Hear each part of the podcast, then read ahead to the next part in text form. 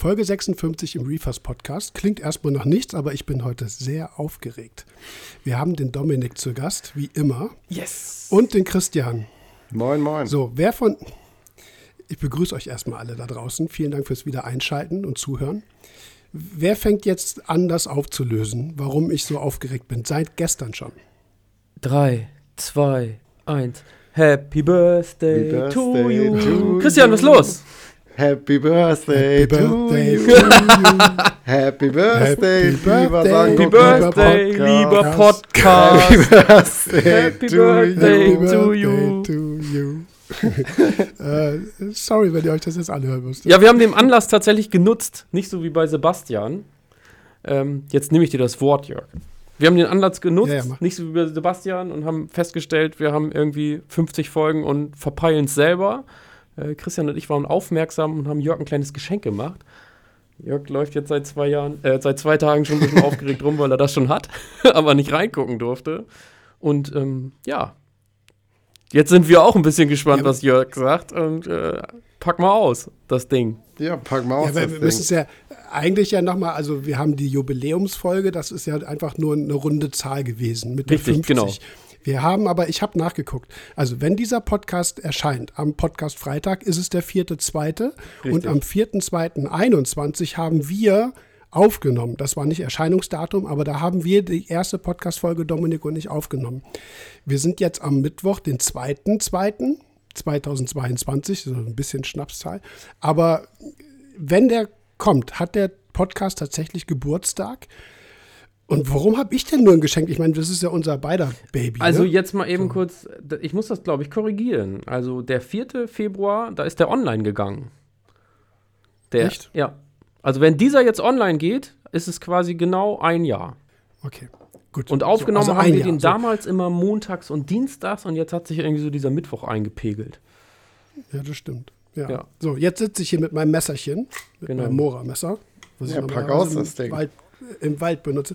So, deswegen bin ich aufgeregt. Ich habe keine Ahnung, was jetzt kommt. Und ich bin so ein mieser Freudezeiger und habe immer Angst, dass, dass, dass Leute, dass ich die, die Freude nicht genau zeige. Wenn ich jetzt auspacke und das ist total kacke, was mache ich denn dann? Dann schneiden wir das, Das ist- raus so, mit ich- deinem Messer. Ich schneide das jetzt. Dann sagst du, ja, danke, ich freue mich.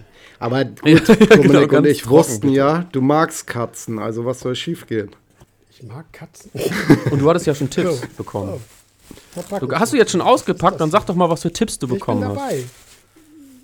Ich habe kein, keine Tipps, wirklich keine brauchbaren bekommen. Sechs Buchstaben, fängt mit einem A an. Den Rest weiß ich schon nicht mehr. Was ist das Und hat denn? einen Fuß. Oha. Echt? ihr, seid ja ihr seid ja besteuert. Jetzt muss ich erklären, was, wie soll ich das erklären, was das jetzt ist? Das ist eine, eine Medaille. Eine, ich Ein Award haben wir das gar genannt. nicht ins, eine Eine hier, Dwarf. st- also, es ist so ein, so ein Halbmond aus Holz mit einem, einer imprägnierten Glasplatte drin mit dem Sangokai-Logo. Und da steht der Reefers Podcast bei Sangokai ein Jahr, 56 Folgen, 4.2.21 bis 4.2.22. Ja, cool. Vielen Dank. Also jetzt stehe ich hier. Vielen Dank. Ich freue mich super. Ja, sehr gerne. Quatsch. Da ist kein Wo stellen wir das hin? Ja, das ist Dominik? nämlich, der Gedanke war, dass das YouTube-Studio sollte auch so kleine Regale bekommen. Stimmt. Ja, genau. Ja, das packen wir ins YouTube-Studio. Und ich mache ein Foto davon und dann kommt das Ja. natürlich auch äh, auf Facebook und auf Instagram. Ähm, Sehr cool. Versuch mal zu fotografieren, eine so- Glasplatte ist spannend, habe ich auch versucht. mit, mit einem weißen Hintergrund. Ja. ja, vielen Dank. Ja, sehr, gerne. Sehr Ja, cool. schön. Ja. Wir Jetzt wussten, merken du wir kommen aus freust diesem dich. Ja. Wir kommen aus dem Podcast nicht mehr raus. Nee. Irgendwie Torte gekriegt. Jetzt hier eine, jetzt hier ein Dings hier. Award. Ein Award, Dürf, ein Award. Wir können Medaille nicht oder aufhören. was, wie auch immer. Ja. ein Pokal, kann man ja auch sagen. Ach, Eine bin Auszeichnung. ich echt aufgeregt. So, es Ja, fällt die ganze Last von mir ab. Jetzt bin ich hier so ein bisschen shaky. Judy. So. Also, vielen Dank, dass ihr das gemacht habt. Und äh, der Award müsste ja eigentlich auch an alle euch da draußen gehen, weil ihr ja zuhört, ohne dass ihr das Interesse für den Podcast hättet, würden wir das ja nicht tun. Also ist der Award für uns alle, für die gesamte Reefers Podcast Community, die auch äh, so toll gewachsen ist, dass äh, wir heute wieder von euch drei, insgesamt drei Podcast-Fragen als Mixtape behandeln werden. Das darf ich jetzt schon mal so vorwegnehmen, was thematisch auf, heute, äh, auf uns heute zukommt. Äh, der Christian ist jetzt nicht hier zum Gratulieren mit dabei, sondern du diskutierst auch rege mit, weil da sind ein paar interessante Fragen drauf. Auf, ja, auf eine müssen wir schon sagen, haben wir nicht wirklich, wirklich Plan äh, von. Aber das, ähm, das besprechen wir vielleicht auch nochmal auf Facebook, Insta, irgendwo für die Community, die da mehr Infos hat als wir. Ansonsten sind das auch, ja, ganz praktische mhm. Podcast-Fragen. Und man kann ja auch so ein bisschen, ja, was heißt teasern? Christian hat ja bei Facebook schon vorgestellt, dass er sein Becken umgebaut hat. Er oder mhm. wir, wie auch immer. genau, und da geht es dann ja, da passt die Folge äh, oder die Frage dann ja eigentlich ganz gut. Da kannst du dann ja auch ein bisschen was zu sagen, Christian. Ja, auf jeden Fall. Genau. Ja. Soll ich, soll ich gleich anfangen mit der ersten? Ja, auf jeden Fall. Ja, warum nicht? Ja? Okay. So, dann hau ich die raus. Die kommt vom Kevin. Lieber Jörg, lieber Dominik, vielen Dank für euren tollen Podcast. Ich habe eine kurze Frage, die man vielleicht einmal in ein Mixtape einbauen kann. Aber vorab, dieser Podcast enthält Werbung.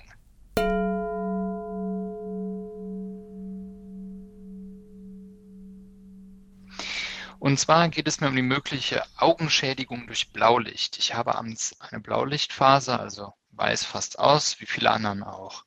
Das Aquarium steht auch im Wohnzimmer neben der Couch und indirekt bekommt man die ganze Zeit Licht ab.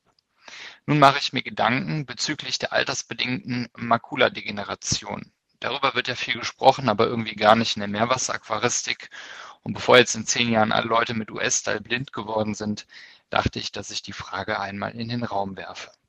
Ich hoffe sehr, dass dieses Thema unkritisch ist. Vorab vielen Dank für die Beantwortung dieser etwas verrückten Frage.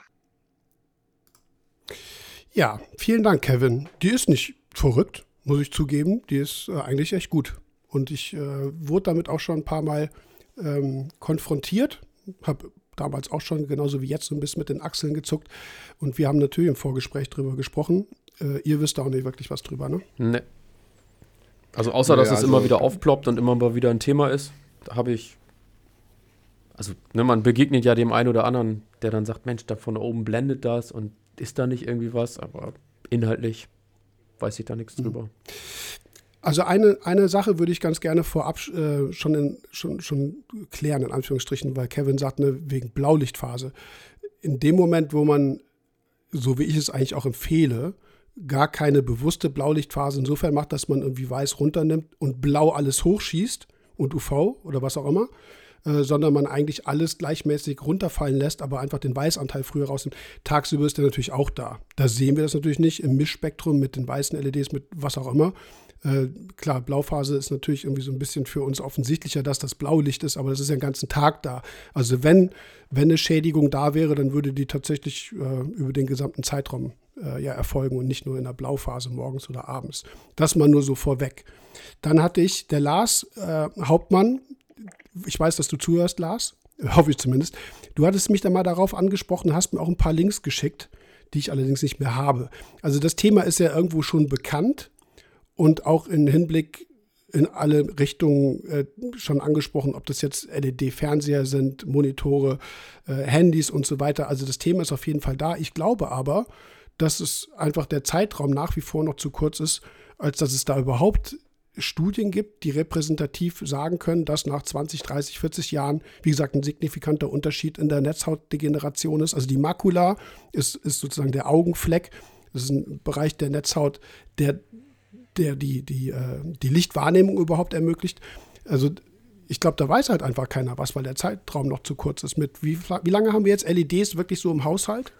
Haben wir gerade erst drüber gesprochen. Zehn Jahre. Ach so, du meinst im Haus. Also, ich meine in, insgesamt, also jetzt, ja. ich meine die Meerwasserquelle, da haben wir nämlich ja auch gesprochen, einen Augenarzt zu finden, der gleichzeitig weiß, wie Meerwasserlampen aussehen und funktionieren, äh, die sind bestimmt rar gesät. Also deswegen. Sollte also, einer unter euch sein, im von den Hörern, Facebook-Kommentare total gerne. Ja, absolut. Also, wie gesagt, ich, ich weiß da nichts von. Ich habe mit einem Optiker noch drüber gesprochen der sagte auch so, keine Ahnung. Ich weiß nur, dass es eben entsprechende Blaufiltern in Brillengläsern oder respektive Linsenoptiken ähm, halt gibt. Ähm, aber dafür müsstest du ja dann entsprechend Linsen- oder, oder äh, Brillenträgerin oder Träger sein. Ähm, aber das gibt es halt schon. Es gibt halt schon diese, diese Gläser, die mittlerweile eben halt diese Blaustrahlung mehr rausnehmen. Aber mehr wusste der halt auch nicht. So, also tappen wir so ein bisschen im Dunkeln. Aber ich finde das spannend. Und wir hatten ja auch überlegt, vielleicht sollten wir jemanden einladen, der im Bereich Herstellung von Lampen involviert ist. Kam gerade die Und- Bestätigung. Hast, hast du das schon gemacht? Ja, klar. Ja, du bist so, du bist, du bist so, du bist so ein Manager-Typ, ne? So gleich Telefon, ne? So, wie viele hast du eigentlich? So, Telefone? Zwei, drei, gleichzeitig. Im Ernst, der hat dazu gesagt. Ja, hat er gerade. Ja, wir, spoilern noch nicht mehr. Wir, diskutieren das erstmal noch. Ist aber noch, äh, Naja. Terminkalender ist ein bisschen voll und eher so in zwei Monaten, hat er, glaube ich, gesagt. In zwei Monaten. Ja, zwei Monaten dürfte es Das von meiner Seite besser Zeitraum. sein. Wenn er es selber hört, weiß er ja, worum es geht. Ja, ja, ja. Geht davon aus. Naja, wie gesagt, ich, ich weiß nicht, ob es eben Hersteller gibt, die sich darüber auch schon Gedanken machen, Gedanken machen müssen, weil es möglicherweise auch äh, langfristig irgendwelche DIN-Normen gibt, die du erfüllen musst, dass irgendein ich meine, das ist ja die, die aquaristische Herausforderung. Einerseits soll das ja ins Wasser reinkommen, weil, die, weil wir es den Tieren ja, weil wir die Tiere damit ja konfrontieren wollen. Äh, also das rauszufiltern, wäre ja Quatsch. Wisst ihr, was ich meine?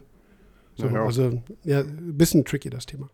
Ja, Kevin, sorry. Also, ich sag mal an der Stelle, bin ich raus. raus. Ja. Aber Aber coole Frage. Genau, und auch alle die, die vielleicht kein Facebook haben und den Podcast trotzdem hören, das kann ja durchaus sein, äh, meldet euch total gerne irgendwie unter info.sangokai.org und gibt uns mal irgendwie ein Feedback, weil vielleicht können wir das dann ja doch nochmal aufgreifen. Mit einem Gast in der Richtung. Ja, ich hau- Wer weiß. Genau. Ich, ich quatsch Lars auch nochmal an. Und ähm, wie gesagt, der hat ja mir nämlich ein paar, paar Sachen mal geschickt, aber das ist schon eine, eine Weile her. Judy, so, Mixtape Teil 1 von insgesamt drei müssen wir halt leider aus, aus Unkenntnis und Inkompetenz abschließen.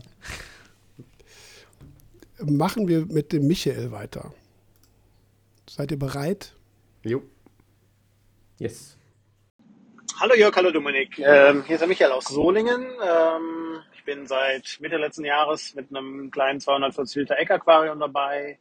Und ähm, das Aquarium macht viel Arbeit und viel Freude, wie das so ist in der Meerwasseraquaristik. Dieser Podcast enthält übrigens Werbung. Ich äh, höre seit November euren Podcast. Ich habe unfassbar viel gelernt. Es hat richtig Spaß gemacht bisher. Ich höre es auf dem Fahrrad, ich höre es auf dem Weg zur Arbeit, jetzt gerade auf. Bin auf dem Weg zur Arbeit. Höre im Moment Folge 45, die Phosphatfolge. Und ähm, ja, ich ähm, denke jetzt schon drüber nach, was mache ich im Sommerurlaub mit dem Aquarium. Und in der Futterfolge und in der Urlaubsfolge sind so ein paar Dinge angesprochen worden, unter anderem das Dekantieren von Futter, was ich mache. Und seitdem äh, weiß ich genau, wie viel gutes Futter ich habe. Ähm, aber auch das Einfrieren mit Osmosewasser, um dann einfach Eiswürfel ins Becken zu geben, finde ich eine grandiose Idee, weil meine Schwiegermutter sich ums Aquarium kümmern wird und nur zwischendurch mal jemand zum Messen vorbeikommt. Ähm, und äh, meine Frage war jetzt, könnte ich ähm, die Sangokai-Zusätze NutriBasic 1, NutriBasic 2, NutriBasic 3 schichtweise auf diese Eiswürfel auffrieren? Also ich würde einen Eiswürfel fertig machen, dann NutriBasic 1 draufgeben, Gefrierschrank, NutriBasic 2, Tag in Gefrierschrank, NutriBasic 3, Tag in Gefrierschrank.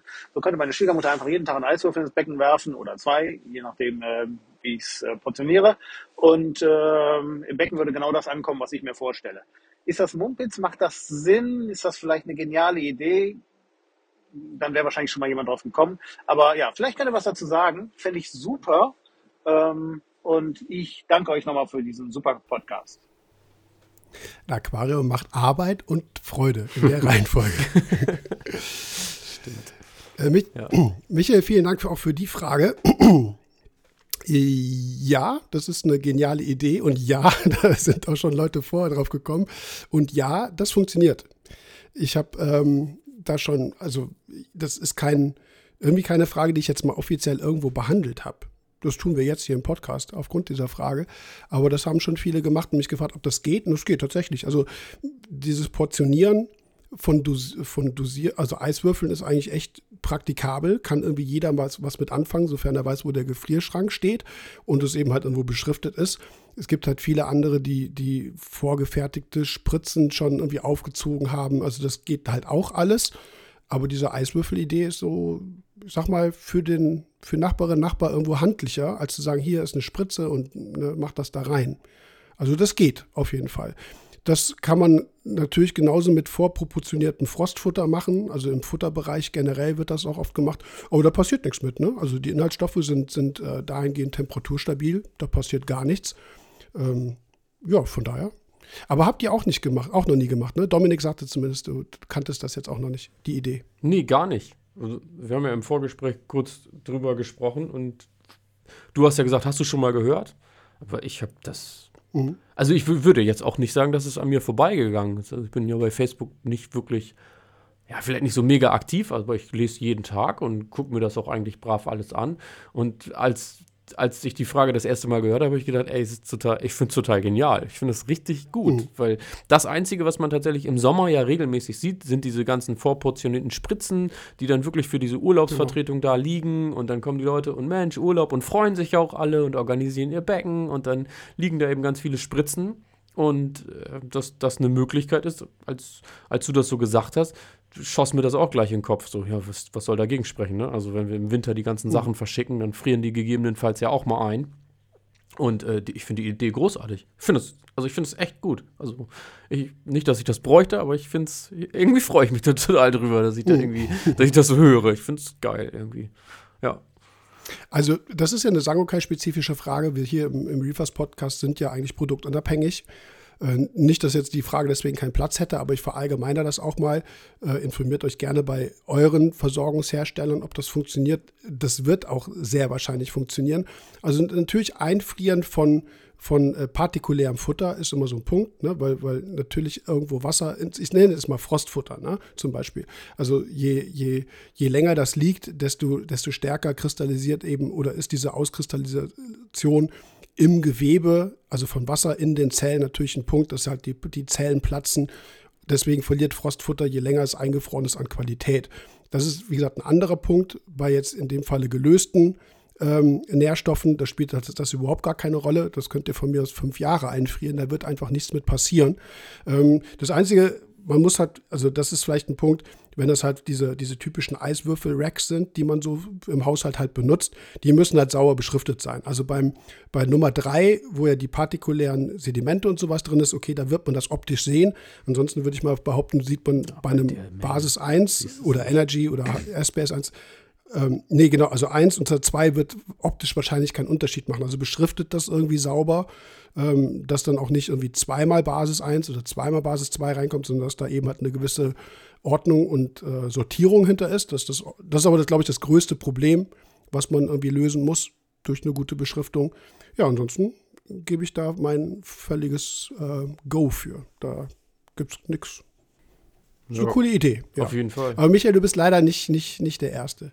Ich glaube sogar, Doch, für mich schon. Irgendwann mal, für dich schon. Für mich war es, glaube ich, mal die Erste, weil ich weiß nicht, ob die Ilka Hertlein da mit mal um die Ecke. Ich weiß es nicht mehr, aber ist auch egal. Aber hier mal die Wir Frage haben an auf jeden Christian. Fall schon einige Leute gemacht. Du bist ein Jahr dabei. Hast du das schon mal gehört oder gesehen oder so? Nee, also ich kannte das auch gar nicht. Also mit den Spritzen aufziehen habe ich auch schon ein paar Mal gehört, aber mit den Eiswürfeln auch nicht. An sich auch ziemlich genial, ne? Ich meine, Spritze jetzt, ich sag mal so, jetzt mal ganz dumm gesprochen, man spritzt neben das Becken, dann ist das weg und so, aber Eiswürfel, den schmeißt du jetzt ins Technikbecken, ich meine, was soll da schief gehen, ne? Also ja, das stimmt, kann ja jeder, kriegt ja jeder hin, so, ne?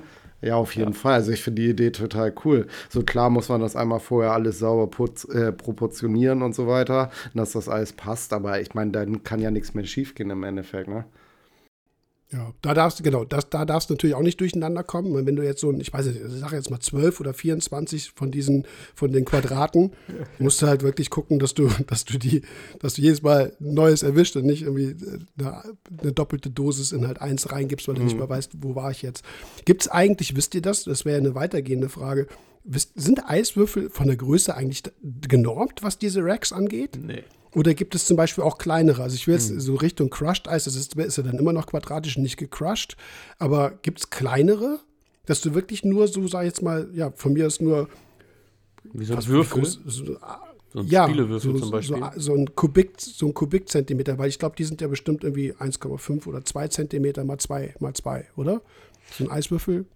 Ich weiß nicht, ob es die als Eiswürfelform direkt gibt. Ich kann mir das super gut vorstellen. Ich weiß, dass es so Silikonformen gibt, wie so eine Schokoladentafel zum Beispiel oder irgendwelche Mhm. kleinen Fische hat Anna hier mal angeschleppt oder ja, irgendwie, irgendwie solche Sachen. Es gibt da viele verschiedene Möglichkeiten. Ich kann mir das super gut vorstellen, dass es auch einfach wirklich kleine Eiswürfelformen gibt. Ja. Ja, weil, Ja, also, auf jeden klar, Fall. Je nachdem, wie die Dosiermenge ist. Ähm, naja, auf jeden Fall geht das. Coole Frage. so. So, und jetzt haben wir noch Zwei Fragen, war 20 Teil Minuten. Zwei von, Check. zwei von drei. Ja. Über die, über die nächste werden wir ein bisschen ausführlicher sprechen müssen, weil es, äh, weil es auch eine, eine Frage ist, die man weiterführend behandeln kann oder umfänglich behandeln kann. Die ist vom Lars und die kommt jetzt. Ahoi Jörg, ahoi Dominik. Ich bin der Lars aus der Nähe von Dortmund und by the way auch Sangokai-Nutzer. Vorab auch so von meiner Seite erstmal ein Riesenlob an euch für diesen tollen Podcast, für die ganze Zeit und die Mühe, die ihr da reinsteckt, um euer Wissen mit uns zu teilen. In einer der letzten Folgen hattet ihr das Thema Dosierung schon mal angerissen. Meine Frage wäre daher, Wann dosiere ich zeitlich denn was am besten? Und worauf sollte ich dabei achten? Bei Dosierungen von Carbonaten und Calcium, da kennt man das ja in der Regel, dass man da einen bestimmten Abstand einhalten sollte. Aber wie sieht das bei weiteren Dosierungen aus? Wie zum Beispiel Phosphate und zusätzlichen Spurenmetallen. Hm, Wann fällt irgendwas aus, wenn es zeitnah äh, zu schnell nacheinander dosiert wird? Und wie oft und zu welcher Tageszeit dosiert man denn am besten zum Beispiel Phosphat? Teilt man das auch auf, jede Stunde, einmal am Tag, morgens, abends? Gibt es da Unterschiede, auf die man achten sollte? Vielen Dank schon mal für eure Antworten und zu guter Letzt natürlich wie immer, dieser Podcast enthält Werbung. Ciao. Lars, vielen Dank für die Frage. Ähm, die, das, das Thema hat, äh, Dominik schon vor ganz langer Zeit in unsere Podcast-Themen-Notiztabelle eingetragen. Liste. kommen, wir, kommen wir endlich mal zu, äh, darüber zu sprechen. Ja, auch wirklich sehr gute Frage. Und da kann man auch ein bisschen was zu erzählen. Wir haben noch ähm, überlegt, das zu erweitern. Nicht nur die Frage, wann dosiert man was, sondern wenn irgendwas fehlt, ähm, wie, in welchen Intervallen und wie stark kann man irgendwas pro Zeit dosieren. Also es geht auch, ich glaube auch so ein bisschen schon, hast du das angedeutet. Ähm, da gibt es halt gerade in Richtung Kalkhaus halt auch äh, nicht nur diesen zeitlichen Abstand zum Beispiel zwischen KH und Calciumdosierung oder Magnesiumdosierung, sondern dass es auch bestimmte Seiten oder Empfehlungen gibt von seitens Händlern oder äh, Aquacalculator, haue ich mal so in den Raum rein, weil da, weil da auch so äh, Hinweise dann auch bei den Berechnungen erfolgen. Man darf zum Beispiel, nur, ich weiß nicht, ob es immer noch so ist, nur 20 Milligramm pro Liter Calcium am Tag anheben, wo ich mich immer frage, was ist, wenn du 40 Milli- Milligramm pro Liter ausgleichen musst. Aber da reden wir drüber. Also das wollten wir noch ein bisschen erweitern. Und dann ich rede schon wieder so viel, aber bin gleich durch. Dann habe ich vorgeschlagen, dass wir das erstmal aufteilen in zwei Kategorien, nämlich Meerwasserinhaltsstoffe, dazu zählt ja auch der Kalkhaushalt oder die Kalkhaushaltelemente, und Nährstoffdosierung, weil da gibt es tatsächlich schon zwei wesentliche Unterschiede. Und Christian und Dominik, ihr dürft über entscheiden, womit wir anfangen. Mir ist das egal. Ich finde, wir wir fangen mit den Hauptkomponenten an. Okay. Ja, sehe ich auch so. Da kannst du auch was zu sagen, Christian. Ja, ein bisschen zumindest, ne? Ja, also- Stand, ne? Genau. Also grundsätzlich können wir natürlich alle uns austauschen, wer von uns was wie äh, dosiert, per Dosierpumpenautomatik oder halt auch manuell, wie auch immer. Ich, ich sag, ich greife mal vorweg, also die Kalkhaus, äh, nicht nur Kalkhaus, äh, halt, ele- ich rede schon wieder so viel, er lacht deshalb, gell? Ihr, ke- fangt, Nee, ich- dann fangt ihr an. Fangt ihr an. Nein, Ich habe nur geschmunzelt, weil ich. Laut geschmunzelt. Das, ihr wisst ihr sowieso, was ich hier die ganze Zeit dosiere. Das ist das Einzige, was ich per Hand dosiere. das stimmt. Dominik und ich, wir machen gerade so ein bisschen pH- und Kalkwasserexperimente. Dazu werden wir bestimmt auch entweder Video machen und oder auch das im Podcast thematisieren, in Anlehnung an die pH-Folge, die wir hatten. Im Moment äh, ist Dominik, also ich, ich allerdings auch, wir kü- schippen, kippen, kippen gerade irgendwas ständig ins Wasser und messen pH-Wert. Naja, Es gibt, gibt keinen anderen Wert mehr außer pH-Wert Ja, bei mir. stimmt. Ja, ja. So, Christian, du bist dran. Ich kenne nichts anderes. Ich kann nichts zum pH-Wert sagen. Nee, also tatsächlich, also Kalkhaushalt, also KH und Calcium beziehungsweise KH 1 und 2 im Sangokai. Äh, ich dosiere das, äh, ja, äh, meine ich ja CA 1 und 2. Ich dosiere das äh, jede Stunde, also quasi alles 24 Mal am Tag. Äh, KH dosiere ich zur vollen Stunde, Calcium zur halben und äh, den zweiten Teil zur Dreiviertelstunde. Also ich trenne das auch immer so ein bisschen und ähm, nachts fahre ich halt auch ein bisschen weniger, weil du mir das mal erzählt hast, dass es da ja ein paar Leute gab, die das über so KH-Keeper und so festgestellt haben, ähm, dass nachts halt quasi weniger verbraucht wird und dadurch weniger dosiert wird. Und ich habe mich da so ein bisschen nachgerichtet, so Pi mal Daumen habe ich nachts ungefähr die Hälfte von dem, was ich tagsüber dosiere. Also mit tagsüber meine ich jetzt, wenn meine Lampe an ist. Und so fahre ich das im Moment. Ich, ich also ich würde das mal insofern erstmal verallgemeinern auf alle äh, Hauptkomponenten.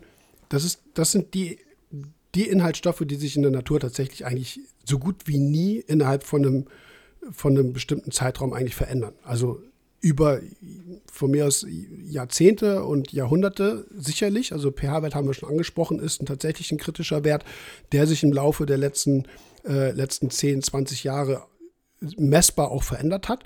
Aber ansonsten sei jetzt mal, das, das, sind, das kennen die Tiere nicht anders, dass die Werte alle gleich sind. Und deswegen besteht für uns auch im, insbesondere im Kalkhaushalt als auch bei Salinität natürlich Temperatur idealerweise auch diese Herausforderung, den Wert stabil zu halten. Und ich glaube, da hat sich ja tatsächlich in den letzten, in den letzten Jahren mit, mit automatisierten KH-Dosierungen und auch pH-Messungen, KH-Director von Refactory haben wir angesprochen, äh, von GHL, nee, KH-Director ist von GHL, ne? Nee, nee KH-Director. Re mhm, Refactory wäre KH Keeper. Keeper. Keeper, ganz genau. Ähm, also sind wir schon, glaube ich, auf einem guten Weg und offensichtlich, das hat Christian ja angesprochen, sind da auch einige äh, dann messbare Sachen, die interessant sind, dass sich zum Beispiel dann Kalzifikation nachts tatsächlich doch nicht so äh, stark auswirkt wie, wie tagsüber und dass man eben halt KH oder Kalziumdosierung dahingehend auch, auch über innerhalb 24 Stunden modellieren kann. Aber ich glaube, das, das ist, da sind wir uns einig, dass das Werte sind, die wir im optimalen Falle wirklich konstant halten. Mhm. Definitiv. Das ist ja auch, also die Philosophie, die ich immer wieder erwähnt habe, oder wo wir uns ja auch, glaube ich, alle einig sind, die Werte dürfen gerne ein bisschen schief sein, Hauptsache sie sind gleich. Und ja. ein bisschen schief meine ich natürlich in der Range, so natürlich nicht irgendwie grob abweichend. Mhm. Aber gerade das ist ja das.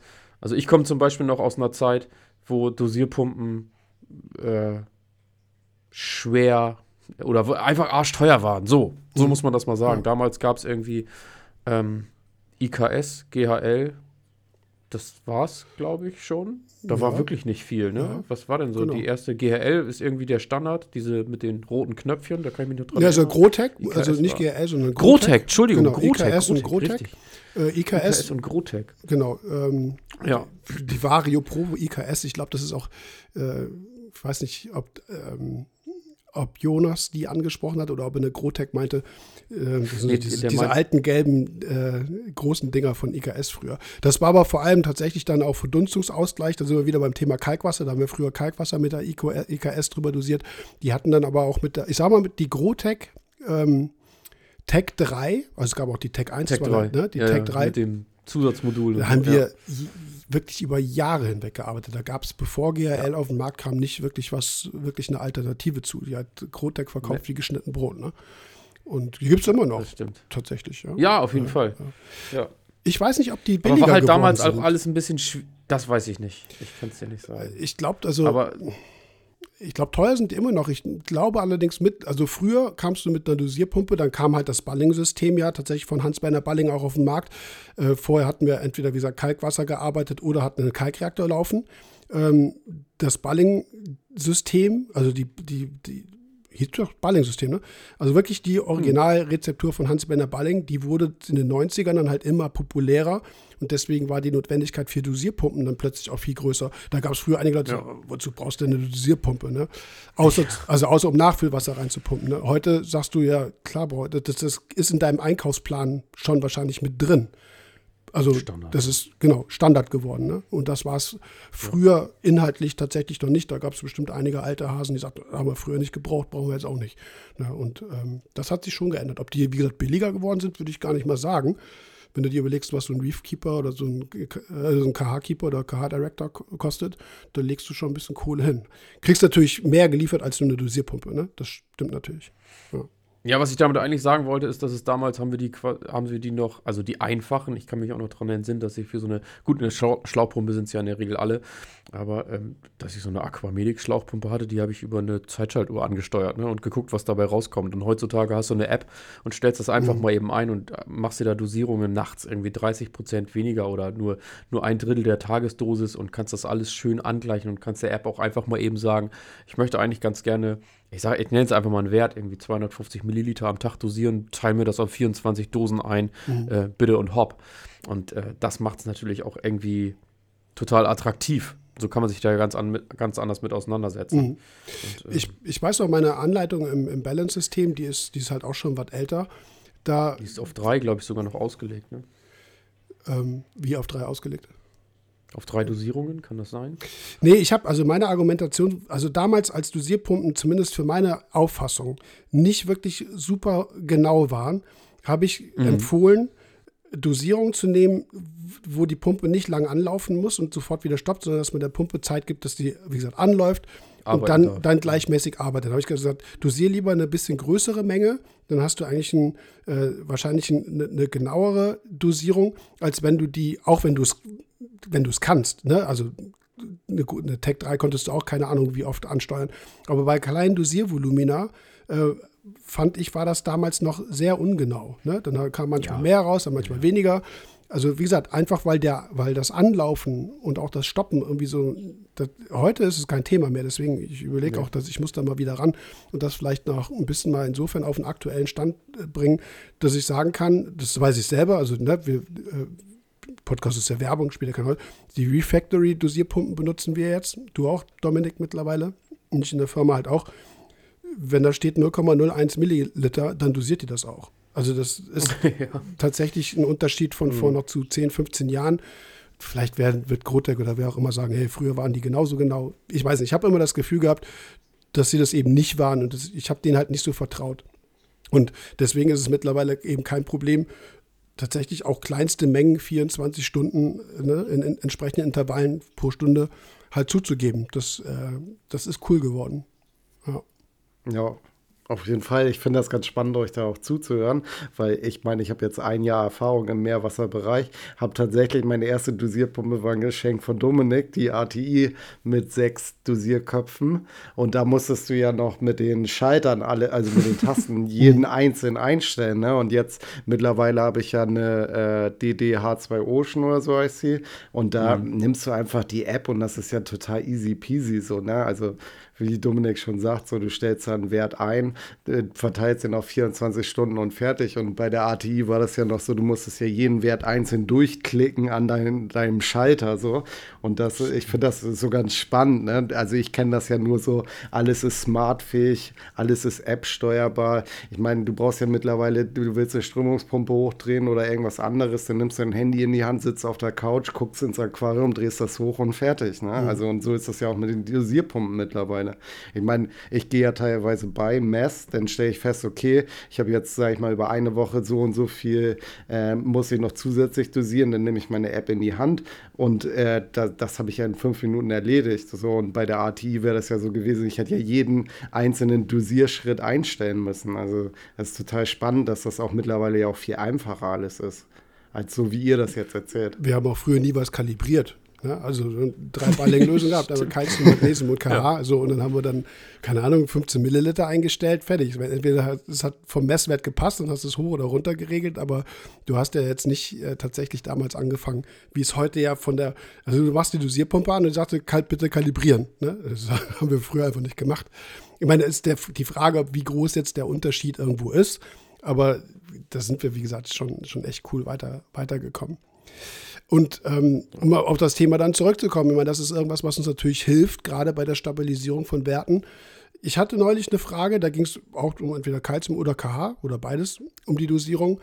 Es ist natürlich die Frage, also wenn es jetzt darum geht, auf wie viel, wie viel soll ich es aufteilen? Meine, damals war die Frage in der, also damals war vor, vor zwei Wochen, war die Frage, meine Dosierpumpe kann, ich glaube, Minimum ist ein Milliliter oder irgendwie sowas. Ähm, Also das, das muss ich halt dosieren pro, pro Einheit, auf was stelle ich die jetzt ein? Oder 10 Mal oder 24 Mal oder wie auch immer. So, und das war aber ein kleines Becken bei ne, mit einem relativ, das war neu gestartet, glaube ich, relativ niedrigen Verbrauch, das heißt 0,2 Grad DKH oder sowas, ne? So, dann ist der, dann ist die Schwankung ja eh gering. Die ist ja von, alleine weil mhm. der Verbrauch nicht so da ist. Mhm. Da besteht keine Notwendigkeit, 24 Mal zu dosieren. Ne? Also darum ging es. Ne? Also 24 Dosierungen hätte er runtergerechnet, wäre er weniger geringer gewesen als diese 1 Milliliter. Klar, das funktioniert Dosierung nicht. So, dann dosierst ja. du halt zehnmal ne? oder von mir aus auch nur viermal am Tag. Wenn deine Schwankung über 24 Stunden sowieso nur plus minus 0,2 ist, spielt ja keine Rolle. Hast du nachher 2 Grad äh, KH-Verbrauch in, in, in einem wachsenden Becken, dann ist es natürlich ein Unterschied, ne, ob du jetzt 10 mal oder 24 mal dosierst. Dann nimm auf jeden Fall diese 24, also die maximale Zahl, die die Dosierpumpe ermöglicht, um diesen großen, um dieses große Defizit in den Schwankungen halt wirklich in der Fluktuation mhm. gering zu halten. Ne? Das ist ja irgendwie logisch. Ja. So, also das muss natürlich angepasst sein mit den Dosiermengen, aber wenn es geht, auf jeden Fall so, so gleichmäßig wie, wie möglich. So, am Anfang muss man sich da weniger Gedanken machen, bei hohem Verbrauch entsprechend mit gutem Wachstum nachher mehr. Das wollte ich auch ja. damit sagen, dass das früher alles kompliziert war und sich man, also ich muss ganz ehrlich sagen, ich habe mich so ein bisschen davor gescheut. Ne? Ich hatte keinen Bock bei dieser ATI zum Beispiel, 24 Dosiereinheiten, ich weiß gar nicht, ich glaube, die konnte sogar nur 12, alle händisch ja, einzutippern und, so, und sobald man eine Veränderung in der KH hat, dann wirklich zu sagen, jeden einzelnen Wert einmal zu korrigieren, da hatte ich einfach keinen Nerv drauf. Ja. Dann war das mit drei Dosiereinheiten am Tag viel entspannter. Ne? Mhm. Genau. Und deswegen, ne, wie gesagt, die, die Anleitung zum Balance-System, ich meine, dann mach halt, dann mach vier bis sechs oder acht Dosierungen innerhalb 24 Stunden, ja. fertig ist der Lack. So. Und wenn du, das ist halt die Frage, ähm, die, die kann man, äh, wie soll man die diskutieren? Also hast du jetzt Wachstums, also negativen Einfluss aufs Wachstum, wenn deine Carbonathärte zum Beispiel plus minus 0,2 über 24 Stunden ist? Ja, weiß ich nicht. Das, würde ich mal sagen, sichtbar wirst du es nicht, nicht erleben. Jetzt haben wir zum Beispiel bei Christian, ähm, das Video kommt ja noch, hast du, Dominik, eine Seriatopora oder was, eine, was hast du auseinandergebrochen? Das war eine Kaliendrum, ja, ne? Seriatopora. Die genau. Seriatopora Kaliendrum, ne? Ja. Die war knüppel, knüppel, knüppel hart. Ja, das ist natürlich, so genau, das ist ein gutes Zeichen, haben wir auch im Video thematisiert. Das zeigt, dass du eine konstante, wirklich dichte Kalkablagerung hast. Weil in dem Moment, wo du Schwankungen in der Skelettbildung hast, wird es brüchig. Ne, das, ist, das ist ja mhm. logisch, das kann man echt nachvollziehen, weil jeder hat schon mal irgendwie einen Turm gebaut. Je löchriger der ist, oder, ne, desto leichter geht das Ding kaputt. Das ist natürlich irgendwas, wo du sagst, okay, ich achte wirklich darauf, dass meine KH oder auch Calcium, also dass es, dass es eben nicht 0,2 plus minus ist, sondern dass ich unter 0,1 komme. Am besten gar nicht. Wachsen sichtbar wird das so oder so, aber wie gesagt, wenn es Leute gibt, die entsprechenden Anspruch haben auf Konstanz, ist das für mich völlig in Ordnung. Einem Einsteiger bei einem Becken, wenn er sagt, ich habe am Tag äh, 0,2 Grad DKH verbraucht, dann sage ich, ja, meine Güte, dann halt's halt einfach, ne? dosier die einmal am Tag oder von mir ist morgens und abends einmal 0,1 und mach dir sonst keinen Kopf darüber, wie du jetzt auf 24 Dosierungen kommst bei eben diesem minimalen Verbrauch. Also geht es mir um diese Verhältnismäßigkeit. Ne? Einsteiger sind mit allem ja. überfordert, die müssen sich jetzt von mir aus nicht damit auch noch beschäftigen. Ja. Alles, was natürlich über 0,5 geht, ne? also wenn du zum Beispiel von 7,2 auf 6,7 runtergehst, da würde ich sagen, okay, das ist, schon, das ist schon ein Bereich, wo du möglicherweise auch sichtbar siehst, dass die Korallen nicht gut wachsen. Ne? Also das ja, kann jeder in sein eigenes Verhältnis stellen. Wir an der Stelle, ich glaube, da gehen wir konform, gehen aber tatsächlich jetzt einfach mal davon aus, dass es absolut Sinn macht, immer auf dem gleichen Wert zu bleiben, was die mhm. Hauptkomponenten angeht. Ja? Definitiv. So, und der Kalkhaushalt ist das, was halt wirklich am stärksten schwankt innerhalb von 24 Stunden. Salinität wird sich ohne, mhm. ohne Eingriff nicht, nicht großartig verändern in der Zeit, außer wie gesagt Unfall, Osmosewasser läuft rein oder was auch immer. Ja, okay. Kalium wird mhm. sich in 24 Stunden nicht ändern ja, mit einem massiven Zeolit-Einsatz möglicherweise, ne, das haben wir auch schon mal thematisiert, dass Cleanup-Theolit eben halt auch Kalium austauscht. Aber das, das, das sind keine Veränderungen über 24 Stunden, die uns jetzt wirklich jucken. Ne? Aber Kalkhaushalt mega wichtig. Und egal mit wem du redest, haben wir auch. Tom sagt das Gleiche. Ne? Das ist für ihn oder Jonas auch. KH mit das Wichtigste an Parameter, was du stabil halten musst. Ja. Ja. Haben wir Kalkhaushalt eigentlich schon mal durch. Äh, jetzt geht es um andere Komponenten. Kalium habe ich mal angesprochen. Ähm, da ist jetzt, also ganz ehrlich, bei den Hauptkomponenten ist es, wenn wir jetzt die Kalkhaushaltelemente rausnehmen, erstmal wurscht, wann wir sie dosieren. Also wenn man ein Defizit hat, muss man es ausgleichen. Ähm, ach so, doch, wollen wir darüber noch reden? Wie, wie die Konzentration müssen wir noch kurz ansprechen. Ja, ich habe den Aquakalkulator ja angesprochen. Wie gesagt, ich habe da lange nicht mehr reingeguckt. Aber da steht zum Beispiel drin, ich glaube, dass es so war, nicht mehr als 20 Milligramm pro Liter. So, jetzt habe ich vorhin schon in der Einleitung gesagt, jetzt hast du 40. So, wenn du nur 20 am Tag anhören kannst, wirst du nie auf deinen dein Defizitausgleich kommen. Und wie klar. Kommt dein Verbrauch ja immer noch dazu, der tägliche? Eben, der ist ja du, da. Ja. Du bist ja nicht Dann umsonst. hetzt du dem hinterher. Ganz genau. Ja. Du kannst natürlich Fällung verursachen, dadurch, dass du viel zu hohen Kalzium- oder KH-Gehalt hast. Das fällt dir das wieder chemisch aus, aber wenn du einen Biogenverbrauch hast, dann ziehen dir deine Korallen diese 20 Milligramm pro Liter am Tag ja wieder weg. So, ich, ich gehe dann hin und sage tatsächlich, innerhalb von 24 Stunden, sogar vielleicht innerhalb von 12 Stunden müssen Kalzium- und KH-Defizite ausgeglichen werden. Sonst kommst du nie auf den grünen Zweig gebe jetzt vielleicht nicht die gesamte Menge Kalzium zu, die du brauchst, um von 370 auf 420 zu kommen, also sprich 50 Milligramm pro Liter, teil das schon auf, aber guck, dass du, wenn du das morgens feststellst, dass du abends bei 420 bist. So, und am nächsten Tag kannst du wieder auf deinem Niveau arbeiten. Ja? Das macht ihr, würdet ihr Ich- auch so machen, oder? Würde ich auch voll mitgehen. Ja, ja, auf jeden Fall. Also ich habe das ja auch bei mir im Becken gemerkt. Ich habe ja relativ viele Korallen im Verhältnis zu meiner Beckengröße gehabt. Und da habe ich nachher ja einen KH-Verbrauch von 1,5 am Tag. Und bei Calcium lag ich, glaube ich, schon bei 15 am Tag. Würde ich jetzt anfangen, maximal 20 zu dosieren, jetzt unabhängig, ob die Dosierpumpe läuft, ähm, dann wäre ich ja nie auf einen positiven Zweig gekommen. Also da, da muss man dann ja auch innerhalb von 24 Stunden das einfach hochbringen.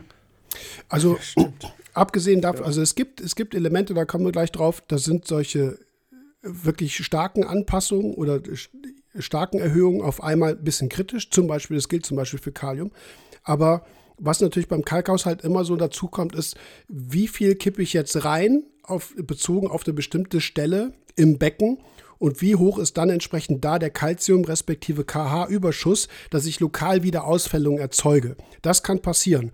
Also wenn ich jetzt diesen 50 Milligramm pro Liter Ausgleich auf einmal mache, im, zum Beispiel jetzt im schlechten Beispiel an der Stelle im Technikbecken, wo kaum Strömung, wo keine Wasserbewegung ist, dann gebe ich 50 rein und dann fällt mir, dann fallen mir von mir, das, ich sage jetzt einfach eine Zahl, 20 Milligramm pro Liter schon wieder als Kalk aus. Na, das ist natürlich ein Punkt, der, der korrekt ist. Man dosiert tatsächlich dann lieber über zwei, vier, sechs, acht Stunden halt immer die entsprechenden Anteile, auch in eine Stelle oder in einen Bereich, wo viel Strömung ist, wo gleich eine, äh, eine, eine gute Vermischung im Wasser ist. Und dann hast du diese, diese Ausfallwahrscheinlichkeit nicht so hoch. Weil das ist halt, wie gesagt, auch immer das, der, der, Punkt, dass du lokale Konzentrationsüberschüsse hast, die das Wasser einfach nicht halten kann. Ne? Also das ist, das ist irgendwo logisch. Ansonsten, ja, wie gesagt, KH und Calcium sind für mich so wichtig, dass sie halt innerhalb von, von 12 bis maximal 24 Stunden gerichtet sein müssen und nicht eben halt über, über eine Woche, ne? wenn du dann überhaupt auf den grünen Zweig kommst. Ich würde da ganz gerne noch mal eine so eine kleine Frage zwischenschmeißen oder noch mal thematisieren. Und zwar die Korrekturmessung nach der Dosierung. Höre ich auch immer wieder. Mhm. Hat er jetzt so nicht gestellt, aber finde ich eigentlich auch noch ganz wichtig. Also gerade bei den Hauptkomponenten, die wir ja auch mehrmals oder gegebenenfalls einmal die Woche messen. Wenn ich den ausgleiche oder dosiere, was für Einsteiger ja vielleicht auch ganz wichtig ist, dann kommt ja oft die Frage, ja, wann kann ich denn, also wann ermittle ich denn den Wert, den ich dosiert habe? Du hast das ja gerade angesprochen. Gegebenenfalls finden Ausfällungen statt, weil halt nicht genug Strömung im Technikbereich vorherrscht oder, oder, oder. Kann ja auch durch ähm, gleichzeitige Dosierung von Calcium und, äh, und Carbonate hätte entstehen. Was Christian gesagt hat, dass der Abstand dazwischen ist. Äh, aber ja, ich würde die Frage jetzt einfach mal an Christian richten. Wann misst du denn deine, äh, also deinen ausgeglichenen Wert, um festzustellen, dass du richtig dosiert hast? Also tatsächlich habe ich das am Anfang noch relativ häufig gemacht. Ne? Also wenn ich jetzt korrigiert habe, einfach weil die Erfahrung fehlte und ich dann Angst hatte, dass ich irgendwas falsch gemacht habe, irgendwas falsch berechnet habe oder so, äh, dann habe ich teilweise halbe Stunde bis Stunde gewartet und habe das nochmal gegengemessen, ob das passte. Und äh, mittlerweile sage ich ganz ehrlich, meist nicht mehr, weil ich da auch vielleicht ein bisschen faul geworden bin in der Richtung. Aber was ich auf jeden Fall mache, ich, äh, ich messe ja zweimal die Woche, Mittwoch und Donnerstags immer. Jetzt tatsächlich nach Neustadt messe ich im Moment wieder täglich, weil es einfach für mich wichtig ist, jetzt wieder Calcium und KH in Gang zu kriegen und auch richtig zu dosieren. Also ich will ja nicht, dass das jetzt äh, einstürzt oder zu hoch wird. Und ähm, dann, äh, jetzt habe ich den Faden verloren. Ja, wann machst du deine Ähm. Korrekturmessung nach der Dosierung, war die Frage. Genau, und dass ich Also- eine Stunde danach, wenn ich es gemacht habe. Und jetzt mittlerweile, genau das wollte ich jetzt sagen, äh, mache ich das ja so, wenn die Dosierpumpe äh, ist ja wieder am Laufen und ähm, um dann quasi nachzudosieren, meist tatsächlich mittlerweile warte ich, wenn, also wenn ich jetzt einen Wert gemessen habe, sagen wir mal KH, und ich weiß, ich dosiere um äh, Punkt, äh, keine Ahnung, sagen wir jetzt mal 5 Milliliter und ich weiß, ich müsste aber jetzt 30 reinbringen, dann warte ich diese 5 Milliliter ab, bis die dosiert wurden und dosiere dann die 25 Milliliter direkt danach und passe meine Dosierung dann entsprechend an. Also ich mache das mittlerweile so, dass ich das dann auch abpasse aufeinander, um dann auch wieder so eine Kontinuität reinzukriegen und auch zu meinen festen Uhrzeiten, wo ich halt meine Werte äh, dosiere laut Dosierpumpe, dosiere ich sie dann halt auch händisch und passe dann dementsprechend die Dosierpumpe an. Aber du sagst, nach einer Stunde kannst du ungefähr ermitteln, äh, was du Ja, auch so habe ich es hast. immer gemacht, genau. Ja, würde ich, ich würde es auch nicht anders machen. Also wenn du, nehmen wir mal Beispiel Calcium. So, jetzt hast du irgendwie einen Calciumausgleich, ähm, den du jetzt in, innerhalb eines Intervalls zum Beispiel um 5 Milligramm pro Liter erhöhst. Also von, ich sage mal, 410 auf 415. Da sind wir schon in einem Bereich, wo die Calciummessung ja schon ihre, ihre Auflösungsgrenzen irgendwo hat. Ne? So, dann misst du von, da wartest du eine Stunde. ja. Genau. Also ich würde es dann auch tatsächlich nicht so, so, so übertreiben damit. Ne? Also diese, was Christian sagte, die festen Zeiten zu haben, weil langfristig, wir reden ja tatsächlich über, über gewisse Tendenzen. Es macht viel mehr Sinn, zu regelmäßigen Zeiten zu messen, die du dann miteinander vergleichen kannst, als irgendwie nach einer halben Stunde irgendwie zu überprüfen, ob du jetzt 5 Milligramm pro Liter Kalzium dosiert hast oder nicht. Das wird dir der Test nicht anzeigen. Stimmt, das liegt auch an der Menge. Ne? Ich finde jetzt bei dem Beispiel, wo wir vorhin waren, wenn du eine, wenn du eine halbe kH zum Beispiel ausgleichst, die kannst du ganz gut ermitteln. Das ist was anderes als der tägliche Verbrauch, der, der kontinuierlich da ist. Ja. Wenn Oder du- wenn du 20 Milligramm Calcium ausgleichst, Mhm. den kannst du nach einer Stunde auch gut ermitteln. Ja. Es gibt schon innerhalb der, der verschiedenen Messmethoden, die, die man hat, so, so, so, so Tücken. Du nimmst jetzt zum Beispiel so eine klassische 5 Milliliter Spritze. Ne? Da ist, da ist ein minimaler Fehler, weil auch angenommen, du, du ziehst dir hier zum Beispiel, ich ne, mess KH mit Salifert, nimmst du 4 Milliliter.